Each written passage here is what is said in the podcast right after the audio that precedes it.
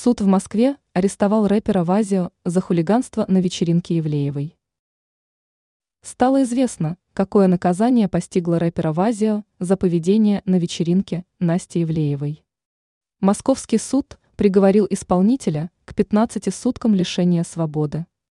Об этом сообщает РИА Новости со ссылкой на информацию, обнародованную в суде.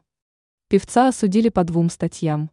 За мелкое хулиганство Николай Васильев получил 15 суток. За пропаганду нетрадиционных сексуальных отношений суд приговорил подозреваемого к штрафу в размере 200 тысяч рублей. По информации правоохранителей, рэпер заявился в общественное место практически без одежды, нецензурно выражался и распространял в Телеграм неподобающую информацию.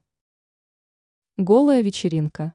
Напомним, что речь идет о так называемой голой вечеринке – организованный блогером Анастасией Ивлеевой в ночном клубе «Мутабор».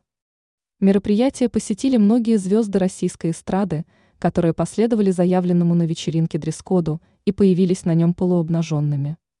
Ранее с осуждением данного мероприятия выступила певица Слава, которая назвала вечеринку «срамотой».